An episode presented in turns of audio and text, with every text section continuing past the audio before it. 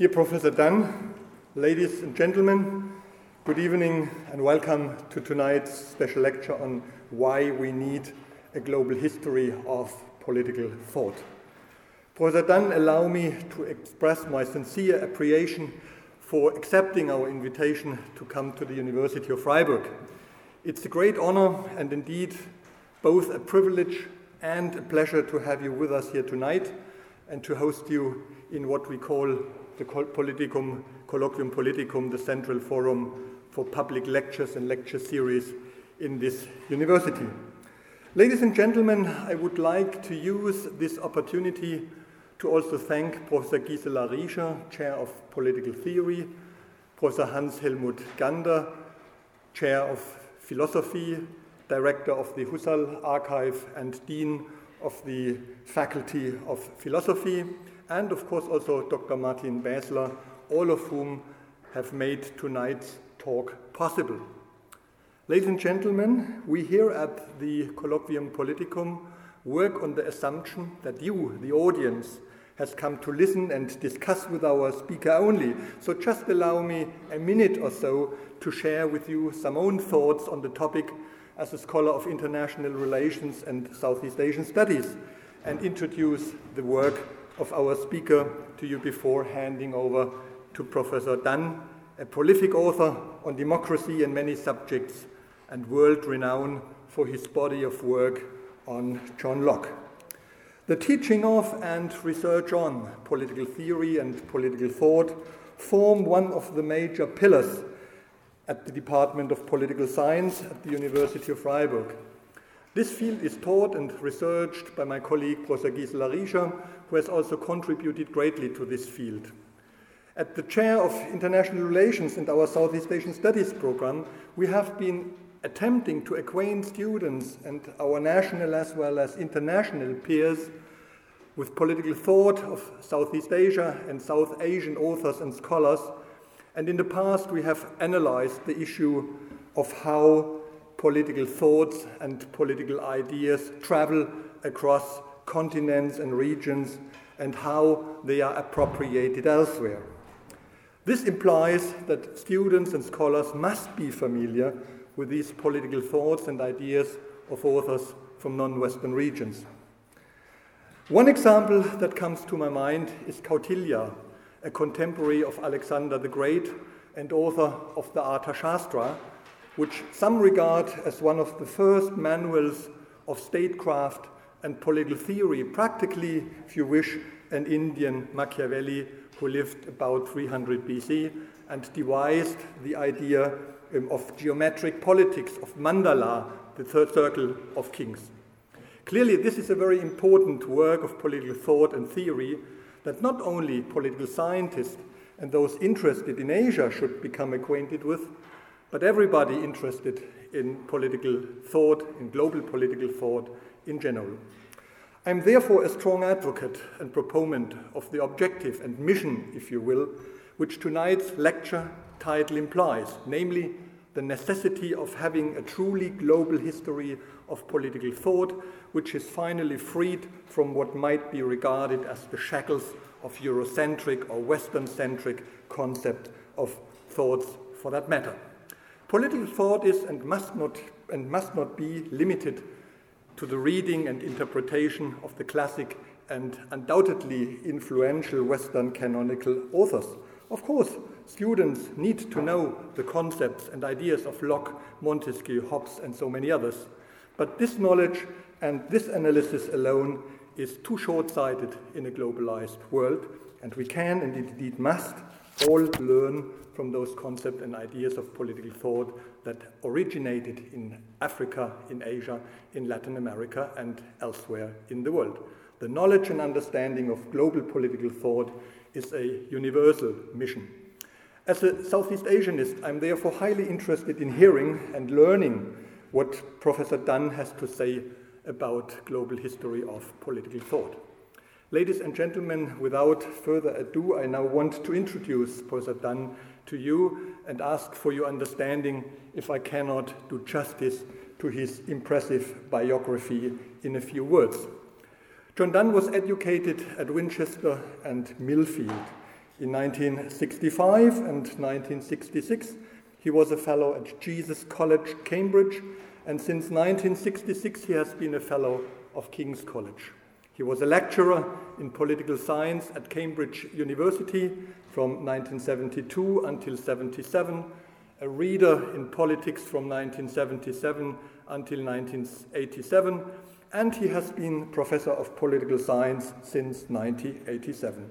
Today, he is emeritus professor of political theory at King's College, Cambridge, and visiting professor in the Graduate School of Social Sciences and Humanities at Chiba University in Japan. He's without doubt one of the most interesting and creative political theorists writing today. Besides his tremendously influential and important book on John Locke and political theory, he's the author of several other books, interpretative essays, and edited volumes. John Dunn is known as one of the founding fathers of the Cambridge School, which introduced a novel approach to the field of political theory. This approach emphasizes the importance of the historical perspective and context in issues regarding the formation and interpretation of arguments and ideas.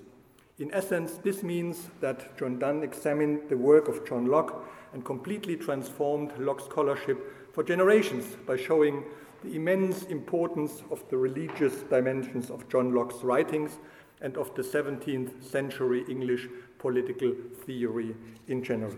In a way, he restored Locke's ideas to their exact context and stressed the historical question of what Locke is in his treatises of government originally intended uh, to claim.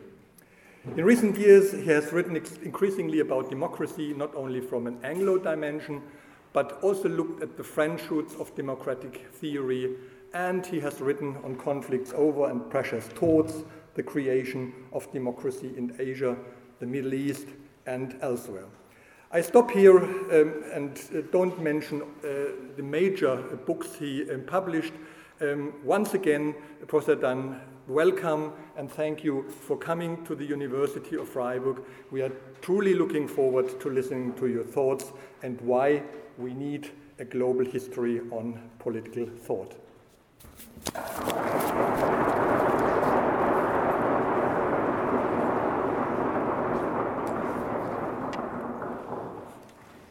Thank you very warmly for an extremely gracious introduction and for a very, very attractive invitation. I've been very glad to be coming here and to have known that I've been coming here for a bit, and I'm extremely glad to be here and to have the privilege of being able to talk to you.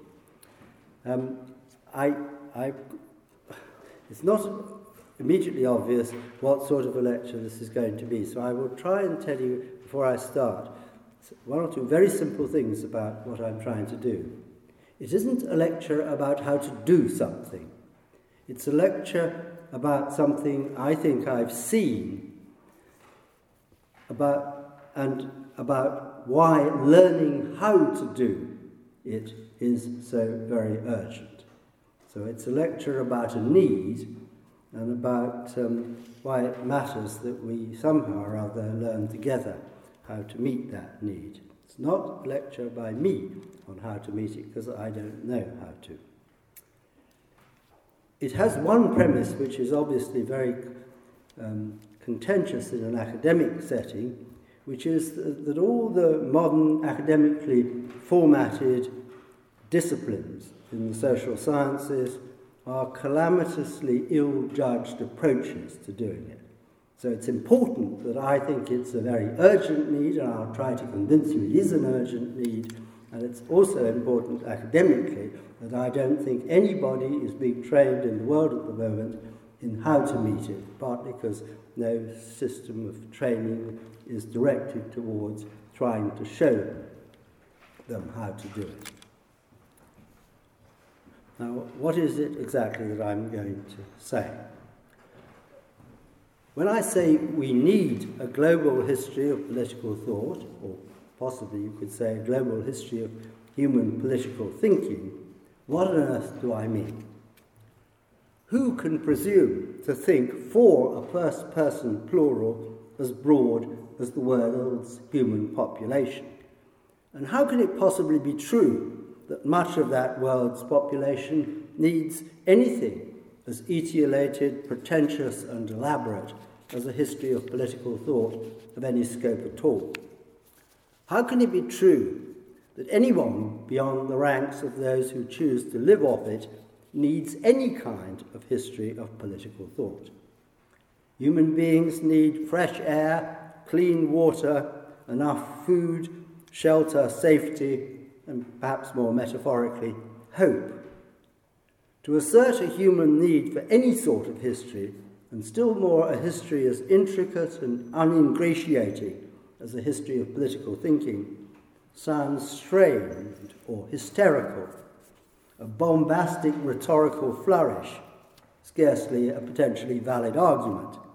It can't be literally true that those who will very shortly die because their other and less disputable needs aren't satisfied at all, in fact need an intricate and refined piece of intellectual construction which could do nothing to rescue them in time. That's not what I mean. The need for a history of global, a global history of political thought, insofar as it really is a need and not just a hopelessly absent possible good of inherently questionable utility, is a need not for Frantz Fanon's Damnés de la Terre, but for the as yet uncondemned, those with a future, and more especially a future in the longer term, which is still in some measure open. To claim that anyone has ever needed a global history of political thinking isn't at all the way in which my wonderful and impossible late friend Istvan Hont himself would ever have chosen to express himself, and it was always hard to express the thought in a way in which he could begin to accept. But it was a conviction which he presupposed throughout the third of a century over which I knew him, and one which I learned, I think, in the end from him. From the way he thought, the questions he asked and went on and on asking, the themes which preyed on his mind until he died. The assumption, it's, I'm turning this briefly into a piece of intellectual biography of a rather flashy kind. The assumption itself came from his intimate family connection with the exercise of political power in post war Hungary. From its radical exposure to the political failure of Marx's intellectual legacy and the grimness this fastened on what at some point in the past had become his parents' country and the lives they lived within it. Istvan took the political and intellectual failure of Marxism very personally because that failure lay at the centre of his parents' lives and because it haunted the privileged setting in which he grew up and learnt to think. He saw it as failure at the very highest level, the view from a very lofty mountain over all the kingdoms and republics of the earth. Certainly no rival vision, less planetary in scope, shallower in chronological depth, and less voracious in its intellectual and political aspirations, ever struck him as remotely serious. When he measured David Hume and Adam Smith, or Jean Jacques Rousseau and Immanuel Kant against Marx, as he endlessly did, what he valued in each of them was a margin of skepticism and intellectual reservation, which, even if Marx himself may have intermittently felt it, had vanished from his intellectual and political legacy by the time it reached Budapest on the tanks of the Red Army. Istvan grew up with a fierce will to understand why human societies come out in the shape that they do, why the political choices that are made for them, through them, and by them are often so formidably destructive, and why, over the centuries and across the world, human efforts to make sense of those outcomes have proved so ineffectual.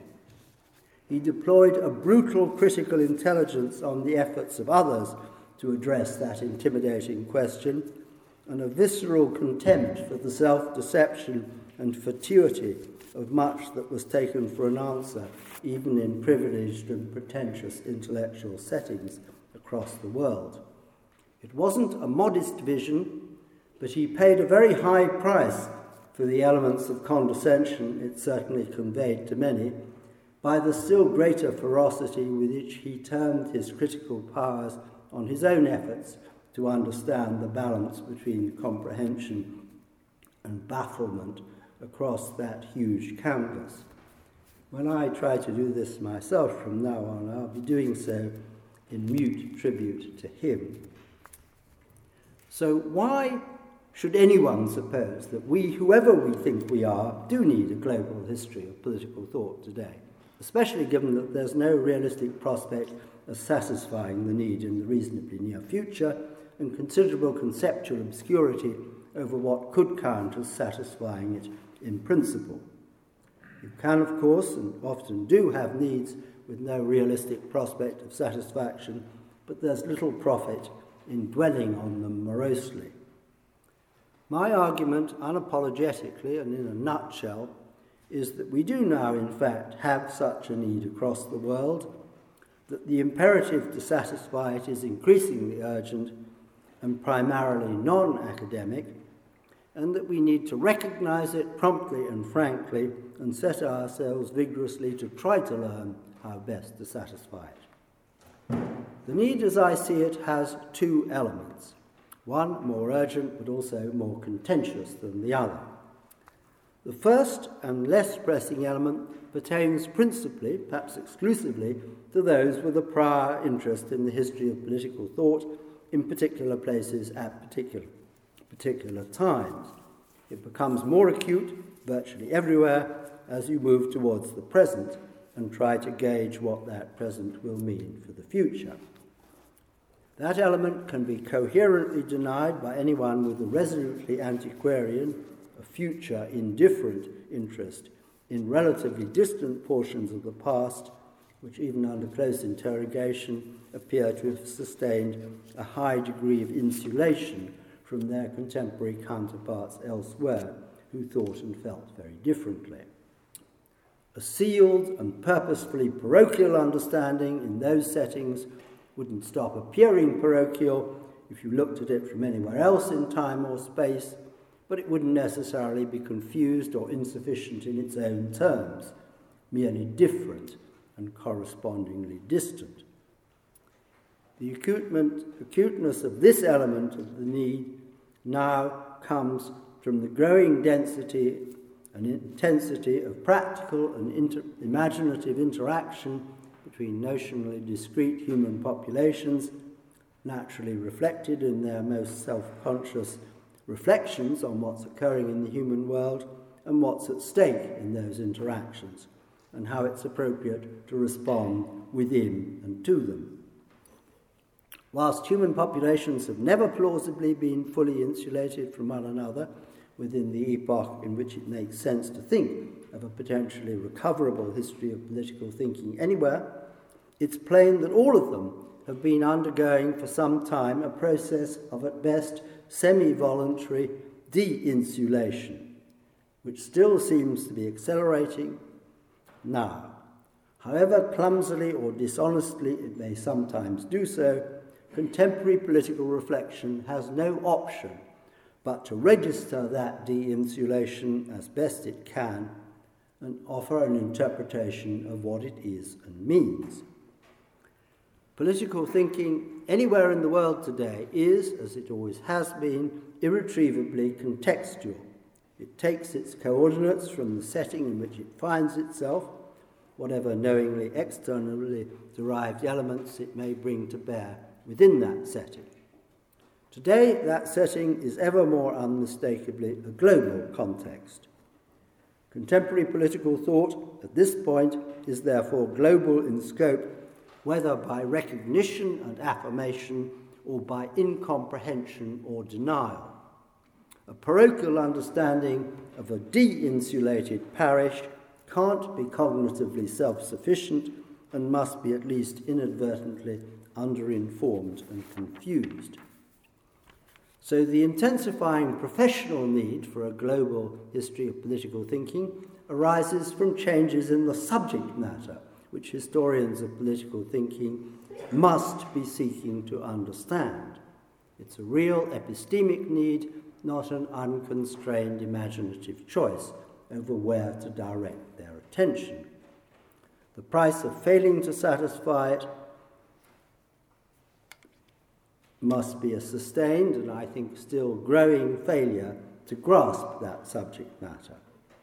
So, my central, strictly professional claim is that there, if there is a definite subject matter for the history of political thought, it's a subject which those employed to study it are ever more evidently failing to identify or understand. Not because none of them are trying to, but because none of them are trying to in quite as drastic a way as is required, and because a lot of them aren't trying to. The second element of the need for a global history of political thinking is neither academic nor professional, but immediately political. Just how widely you judge it to run will depend on how you think of the political division of labour across the world today. In a notionally democratic state like Germany, Finland, or the United Kingdom, the need extends, again at least notionally, across the entire demos. That's a pretty strident claim, and it looks hubristic enough to verge on the deranged. Why should you think it valid? To see how the need arises, you must first consider where the more painful threats to the security of human populations, practical and imaginative, today come from. I won't try to list them comprehensively because the list is bound to be incomplete and would take forever. But I'll distinguish three types of source. The first, classically, is the inherent displeasure of exchange between the massively unequal, the logic of any historical capitalism which now conspicuously pervades the world. Few have wholly failed to notice that aspect of the world we now live in, though we still vary extravagantly in taste over how we, we conceive what it means or judge it wise to respond to it. If this was the only source of hazard and mutual antipathy within and between human populations, it might, under careful scrutiny, make a conclusive case for the current political need to comprehend human efforts to understand politics as a partially cumulative global process. But it would be a hard track over which to persuade anyone not already convinced of the need for a simple reason that we still have, and many of us still rely extensively on, a presumption that we at least are lucky enough already to possess a residue of political thinking of unmistakably parochial provenance which focuses on just that process and, in, in its own estimate, provides a uniquely adequate and authoritative understanding of it. On that presumption, those who subscribe to that understanding already know the principal truths about this all engulfing process and maybe even what to do about it, a judgment that's always beggared credulity, and that all that's therefore politically required is that the globe should somehow register and absorb that knowledge and respond to its prescriptions with due alacrity. The immediacy, and urgency of the need to comprehend the history of human political thinking on a global scale and as an intensifying process of global interaction rests on two familiar sources of hazard and mutual antipathy within and between human populations, ecological and religious, or if you prefer, civilizational. At present, we tend to see the first of these principally as a source of extrinsic hazard, and the second, alas, primarily as a source of antipathy. But that perception must be largely mistaken in the case of ecology, since this directly reflects the imaginative discomforts and practical miseries of exchange between the massively unequal and is certain to aggravate them remorselessly.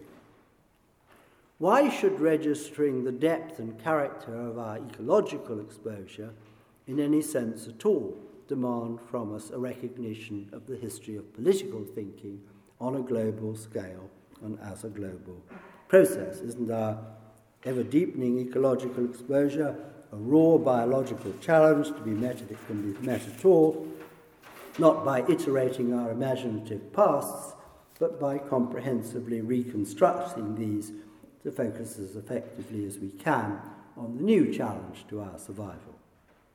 There's certainly something to be said in favour of that train of thought, at least um, as immediate political persuasion. But there are also some peremptory things to be said against it. And I think whatever we ought to do, we mustn't do that.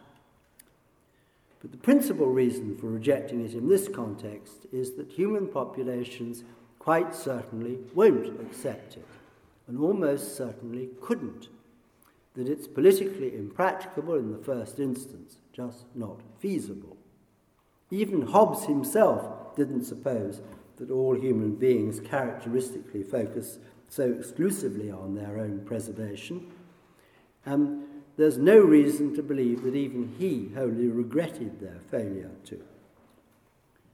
The ecological challenge poses in the most drastic form the question of what human beings have good reason to do, the question of practical reason. In the practical organization of the human world today, there are two strongly rationalizing traditions of interpretation of how to answer that question. If either provided a compelling general answer to the question, once again, the appropriate general response would be to register, at least in the case of those to whom it assigns agency, what action it prescribes, and reassure those it leaves practically inert that the agency in question has been appropriately and reliably assigned. The first of those two traditions is the tradition of market rationality, the second, that of raison d'etat.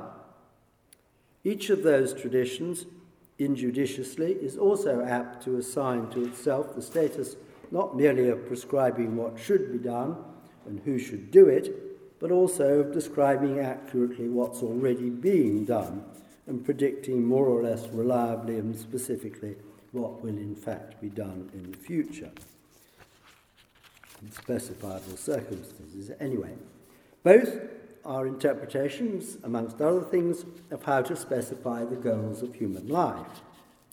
The tradition of market rationality presumes that humans do, must, and in some sense also should take their goals directly from their own susceptibilities and their personal judgment of market opportunities, and that it's impertinent, sinister, and almost certainly futile for any other agency to demur or seek substantially to stand in for them at any point. Any element of that complex of judgments and presumptions taken on its own and deployed with due care might serve as an idiom in which to think fluently and accurately. But the impacted doctrine as a whole, and the habits of mind and patterns of sentiment are ones which no competent reader of Plato, Confucius, or whoever wrote either the Quran or the Pali Canon could entertain for a moment. For the present, insofar as anything vaguely coherent could be said to do so, and in the teeth of its disparate, dispersed, and melodramatically disunited surviving rivals, the tradition of market rationality more or less rules the world. But no one without a protracted training in economics can ever quite have believed it true, and probably under close interrogation, not many of them either. The tradition of market rationality is uncompelling as a diagnosis of the goals human beings have, and still less persuasive in its assessment of the goals they should have. But it hasn't come close to ruling the world by accident. Its pervasiveness and potency have both been won by its striking comparative advantages against older competitors which volunteered to contest its suzerainty from the outset, or rivals which came into existence in reaction to it and to dispute its entitlement to that authority. It's won the commanding heights it now occupies in increasingly open combat, and until very recently it did so with growing ease. My, I don't mean without a lot of collateral damage. My point is that it's intellectually mistaken and politically and ecologically suicidal to leave it unmolested in command of those heights. The tradition of raison d'etat, by contrast, isn't a theory of the goals human beings have. It can afford simply to bracket most such theories without anxiety as irrelevant. Still less is it a theory about the goals human beings should have, an issue on which it has little temptation to pronounce. Rather, it's a theory about what is at present still the privileged format in which, for human populations, to monitor the threats which face them, and more selectively the opportunities open to them, and concert their powers to avert the former and seize the latter. It specifies that states do, in fact, pursue, and also that it's wholly appropriate that they should, what are, in some sense, the interests of the state itself and the more pressing interests of the individuals who compose it if necessary, at the expense of flouting what would otherwise be emphatic prohibitions on permissible conduct towards those individuals and anyone else. The current privilege of this format is a function of the present institutional architecture of the human world, but it also reflects, however hazily, a prior judgment about the relative efficacy of leaving human societies in their more diffuse and dispersed earlier formats to identify and pursue such goals as occur to their denizens, and the latter happen severally to choose. Whatever else they've been or always will be, states are also a rectificatory strategy for selecting from and organizing human goals in order to realize an appropriate subset of them more reliably and effectively than they otherwise could be. That's the core intuition behind the state as an idea, and its very partial realization has been a major factor in extending the idea as widely as it's since reached and lending it the degree of concrete reality it's now assumed. In those processes, the relation between what's advertised or approved as going on and what is in fact going on is never transparent. Even with states, the determinants of their actions and the determinants of the actions of those who decide those actions can't be fully captured by construing a few simple motive forces relative grandeur, relative safety, relative power, or relative wealth, either for states or their personal masters or mistresses. Even wealth, certainly power, and still more evidently grandeur, perhaps under sufficiently careful consideration, even safety, always lie to a considerable extent in the eye of the beholder. The conception of states as instruments for leeching subjectivity out of human collective agency and replacing it by pure practical rationality even if the latter conception actually made sense, is a pitiful attempt to deny the obvious. Unless we reinsert the views, sentiments, and purposes of the great mass of beholders emphatically into our picture of what's been and is going on, we've no hope whatever of getting our minds around that.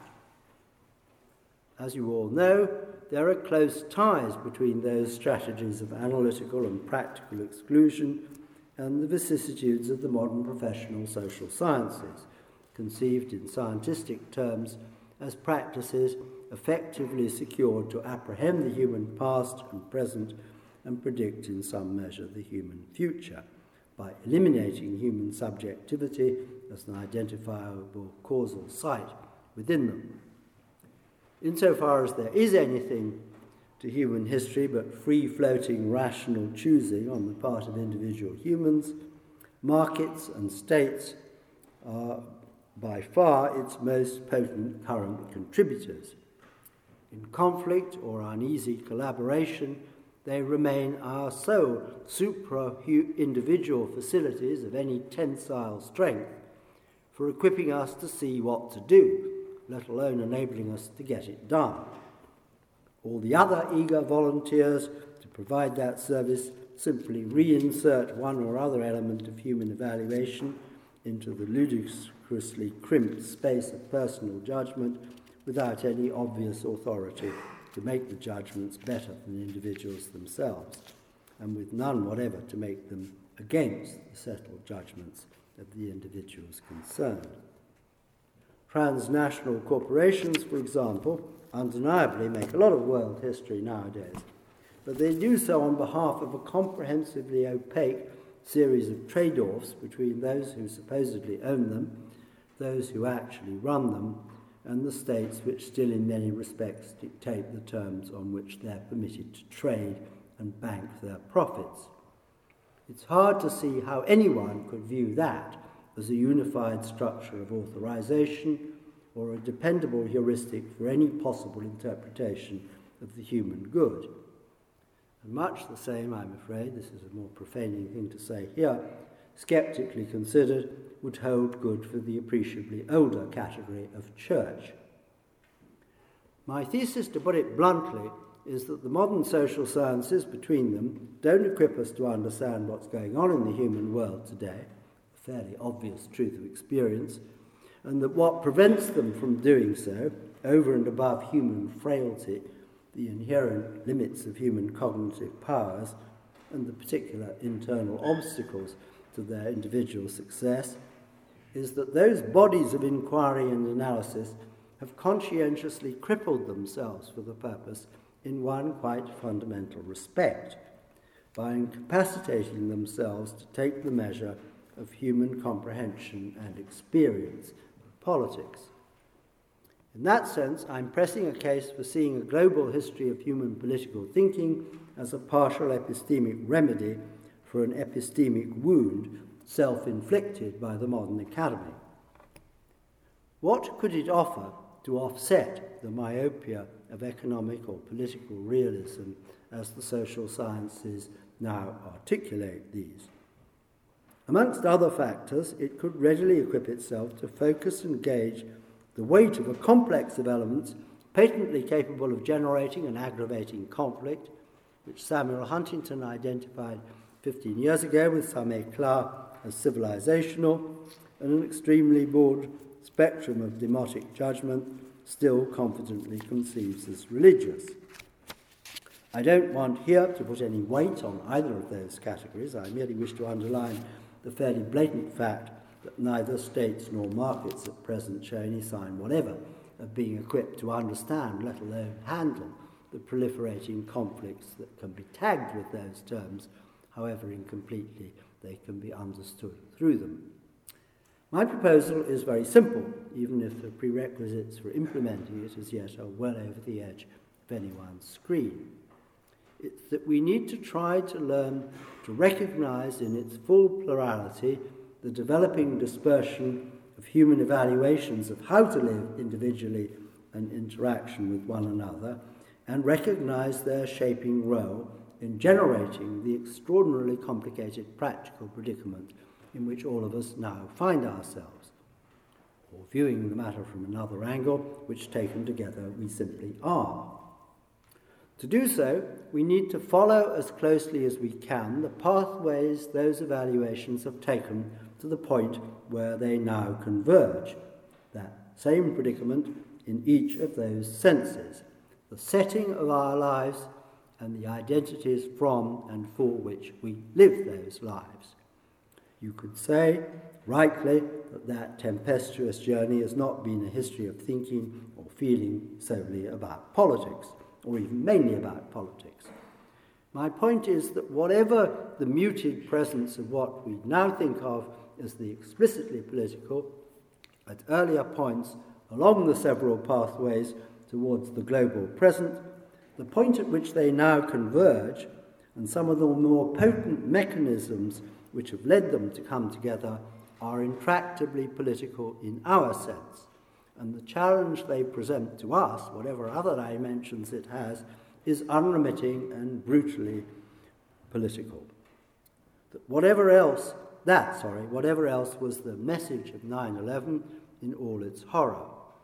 It's the challenge to decide what, what we should do in one another's increasingly emphatic presence and in face of the huge disparities in our powers, life chances, and allegiances. It's a question to the people of Iran and their supreme leader. It's a question for the citizens of Germany and for Chancellor Merkel. And God help us, it's a question for the citizens of Britain and David Cameron. Look how well they're all doing in answering it.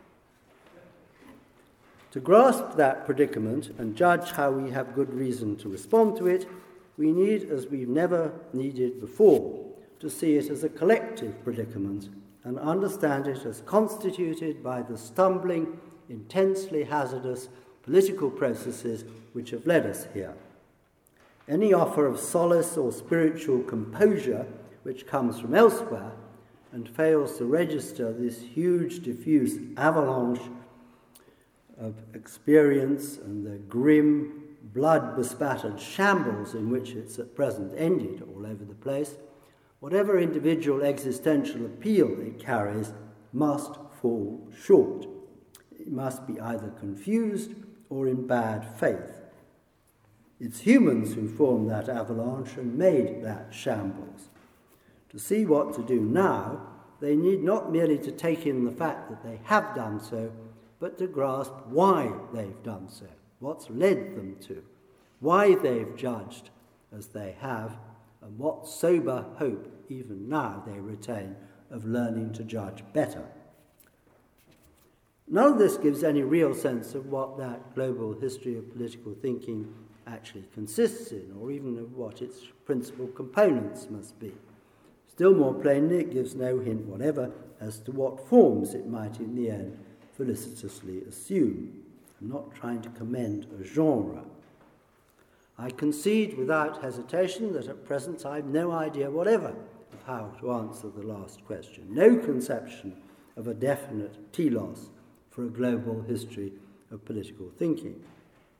The two most widely, indeed all but globally admired political intellectuals of the last half century, John Rawls and Jürgen Habermas, each in some sense went in quest of such a telos but neither in the end quite supposed themselves to have found it, and Rawls at least appears to have felt himself, if anything, further away from doing so at the end of his journey than he had been much earlier. Perhaps the last, I'm not sure I should say this here, but I will anyway. Perhaps the last historical figure who, on some understandings, really did believe that he'd done so was Hegel.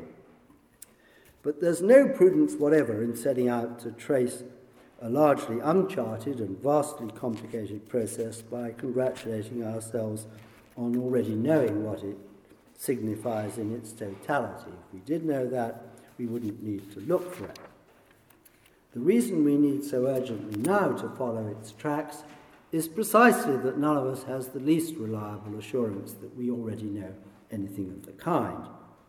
Neither where those tracks have been, nor still more unmistakably quite where they now lead.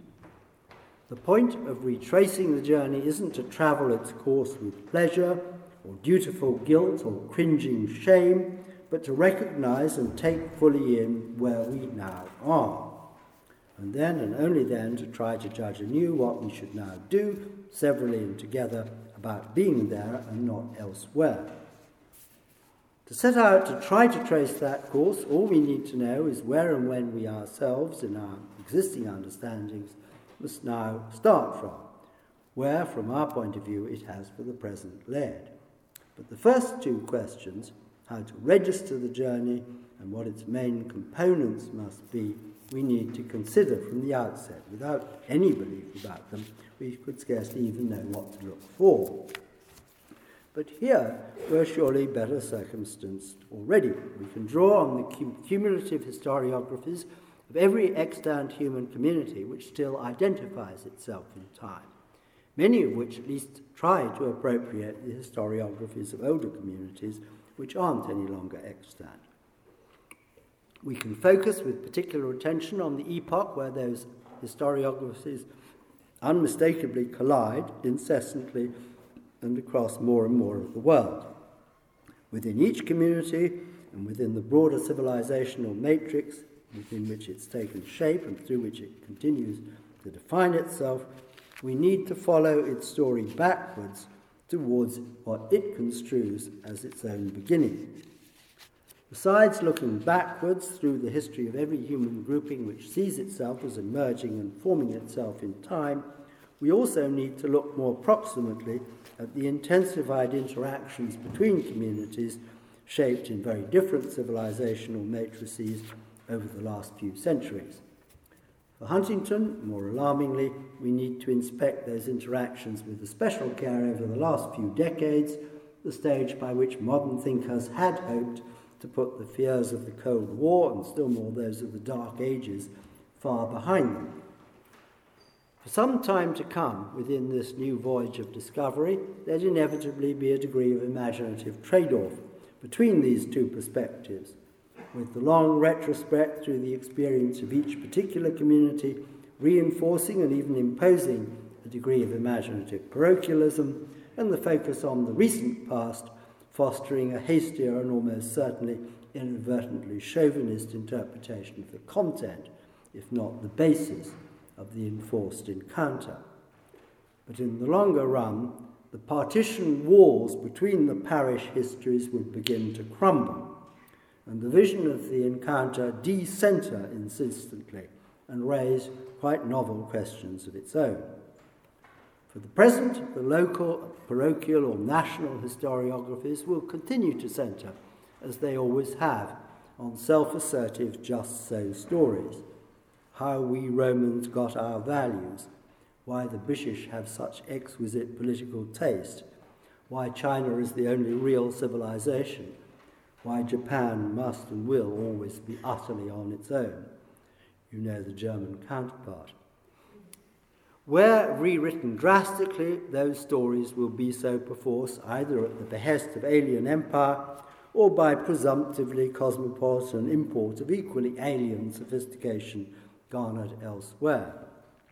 But with time, the insistent juxtaposition of innumerable parish histories will dissipate the local plausibility of virtually all of them, without supplanting them with a unified imperial higher truth best apprehended from the imperial capital.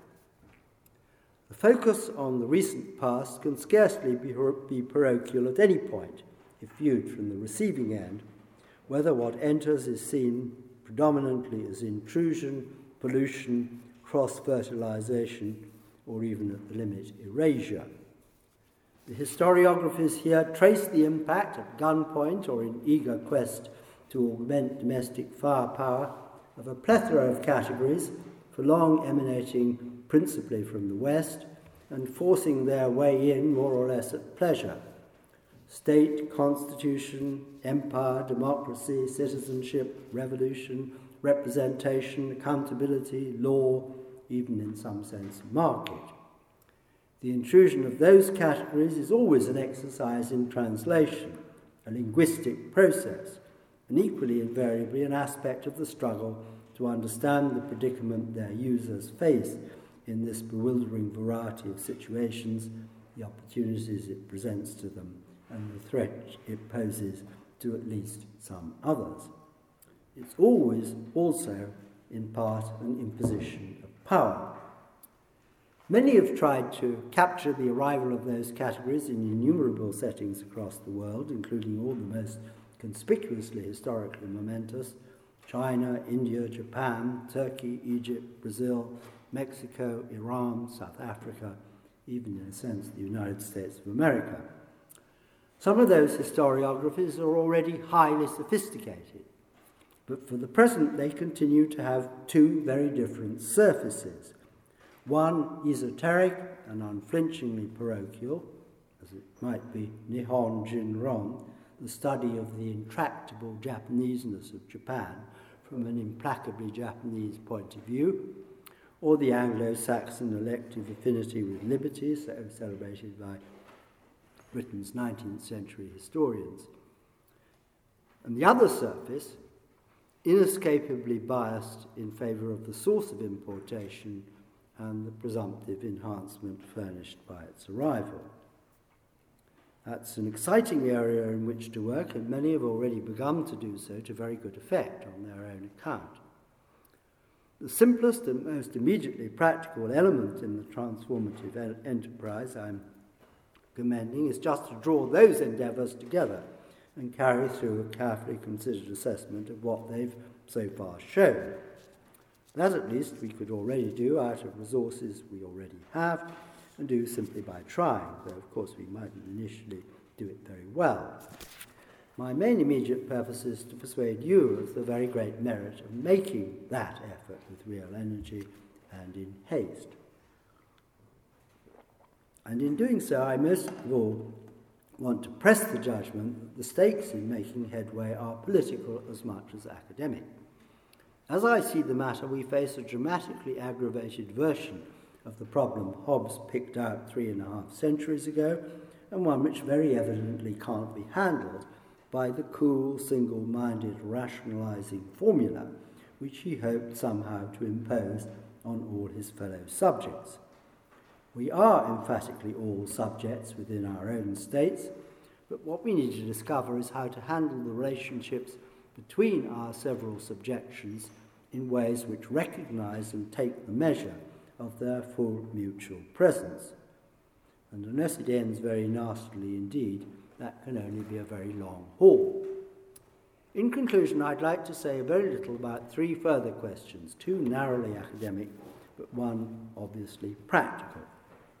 The first concerns the relationship between the potential products of such a global history of political thinking and the dominant method in contemporary analytic political philosophy, still predominantly Anglophone intellectual enterprise, though certainly by now very well translated into German. Because no one has yet attempted the task of juxtaposition and interrogation I'm trying to describe, no one can yet have very reliable intuitions over what would come out of it. But what's clear at the outset is that any results it yields, whatever their degree of conceptual resolution, are most unlikely to correspond at all to those which arise from applying the method of reflective equilibrium to materials drawn exclusively from within a single civilization at a given point in time let alone from the far more restrictive imaginative and concept, imaginative and conceptual space from which most of ours rather conspicuously derive. If we needed clearer conceptions of what to aim at and try to do, only in order to put some shape into our individual spiritual lives, that might not much matter. And if shape mattered more than content, it might even be an advantage.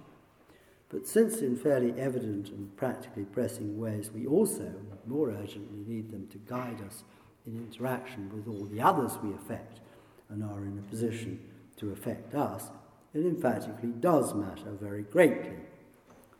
In addition, since some of the latter, at least in my country, and equally certainly here, but I guess increasingly across the entire OECD world, are also now fellow citizens we need the lessons of this new inquiry not only to enhance our judgment of the conditions for our own physical safety, but also to pursue the minimal dialogue with those fellow citizens which living in democracy requires of us.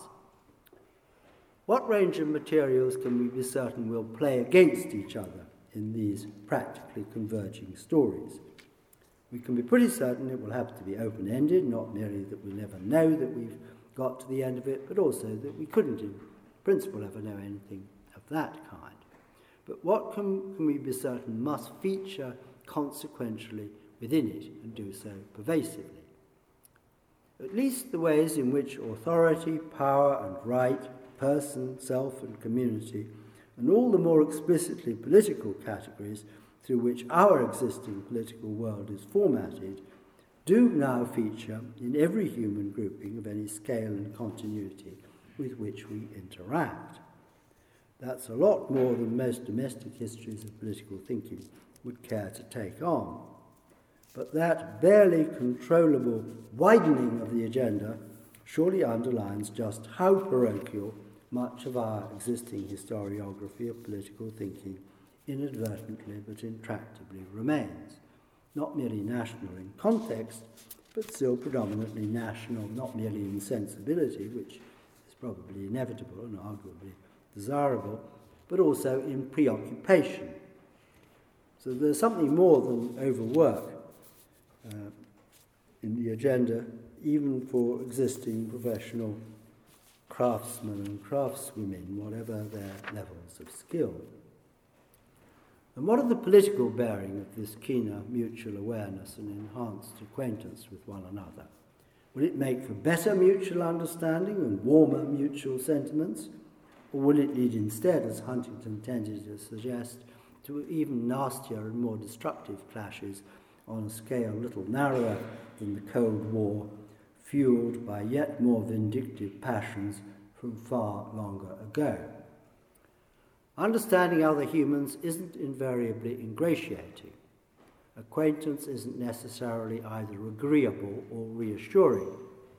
I wouldn't be more inclined to trust Himmler or Saddam Hussein if I understood better what had moved them to act as they did. A global history of political thinking will be no short and gentle path to world peace and universal brotherhood or sisterhood. But however long and painful the path proves, there's no other gentler and less demanding route still to follow. Incomprehension can never be reassuring, even if it may prove to be less alarming for an interval than recognizing just how bad things are. The wager on understanding has its own built in braking mechanisms.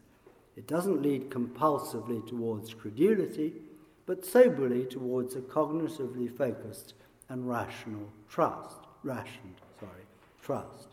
It doesn't maximize trust as a passion, a practice with some hazards even in marriage. Instead, it tries to optimize trust as a strategy, and trust as a strategy is still the most benign element in the traditions of political agency across the communities of the world. That's the direction in which we need to go and the pathway we need to follow. My contention is that a global history of human political thinking, with all its vagaries, obsessions, and incoherences dutifully acknowledged, is an indispensable navigational aid in finding that path. Not our only star and compass, but a source of eminently practical insight for which reason as a generalized human capability or the apparatus of game theory in all its intricacy can't possibly be substitutes. What we need to learn from that history, to view the matter epistemically, is how far we can trust one another now and in the future. How far trust as an orientation and a practice fits the way the human world really is. More practically envisaged, the lesson we need to draw from it is how far we can enhance our existing resources of well founded trust and reasonably hope to build ampler and more extensive practices of trust together into that distant future, and do so throughout without finding ourselves lethally betrayed. The twin of trust is betrayal. Or if you prefer the idiom of game theory, how far we can do so without turning ourselves into hopeless suckers. All that speaks to the political benefits of that global history, or worse, the fantasized point of trying to forge it. The swelling story of who we are, what we've come from, and where we for the present find ourselves. You may well think, and all too obviously you may be quite right to think, that political hope extravagant and the epistemic obstacles to moving towards it simply and obviously insurmountable. The only way to meet that kind of sober skepticism would be to implement the project, to learn and write that astonishing history, and that could only be a vast collaborative enterprise mastering the labour and intelligence of many, many thousands of active inquiries. Above all, and to a very large degree, could only be the work of time. My claim is merely that that effort, fumblingly, I'm looking back in time a long way now, that that effort, fumblingly, myopically, largely unself aware, began some little time ago. Perhaps indeed began as far back as the axial age. That the material dynamics of the world in which we live have accelerated it vertiginously and will go on doing so unless and until we trigger irreversible catastrophe, and have been trying to teach their obtuse human bearers for a very long time that this is a form of comprehension they can no longer afford to do without. I've given little, if any, hint of what I imagine that history will prove to be like, either its form or its flavour, and there's plenty to fear in that regard. A booming, buzzing confusion, an endless centrifugal dissolution of every provisional moment of illusory comprehension, a cacophony of mutually unintelligible tongues, Babel's fallen tower stretched out over the desert sands as far as the human eye could ever see. But my own assumption, perhaps ingenuous and certainly painfully culture bound, is that such a history, if only we can learn to write it, can and will carry a powerful redemptive charge. That it will, on balance, aid, not hinder us in the formidable task of living unmurderously together on an ever more bewildering scale. That expectation goes to the deepest issues in the human sciences, the ultimate character and the implications of the sorts of understanding human beings can have of one another on any scale at all. My assumption is, in effect, a wager on the hermeneutic, set within a pretty material conception of what it is that forms human collective life. It simply assumes the practicality of extending mutual comprehension amongst human beings and projects that assumption out into infinity. Plainly, the comprehension will always thin out as you move further away from its human location, the individual persons straining to achieve it. The wager on the hermeneutic is the bet that despite that inevitable and permanent process of thinning out, it simply is true that human understanding of one another over time and space can and should accumulate, and that its accumulation is one of the greatest, and perhaps indeed the single greatest, human good. That has probably been the deepest premise behind the building of the culture to which we belong, and its sources, rather evidently, were ultimately and very distinctively religious. But whether the premise is in the end valid and whether the wager can and will succeed don't depend any longer on the religious intimations which launched it on the world. They depend on whether we and our successors can and do validate it in practice by what we set ourselves to try to do. In my judgment, that isn't a task which the Western Academy today is shouldering with the courage clarity of mind or resolution which it should. The role I'm invoking for the history of human political thinking across the globe may well appear stupefyingly arrogant and not just alarmingly unsophisticated, but helplessly naive. To put it as frankly as this, on an occasion like this, is to throw caution to the winds. But it's what I believe, and what, in a way, however nervously and diffidently, I always have believed. It's that that shaped the work I've tried to do now for nearly half a century, and putting it more frankly to myself has helped me a lot over the last year or two to nerve myself to recognize the sort of task I've so far failed to undertake and now certainly must. You may think it gauche, but that's just a risk I have to run.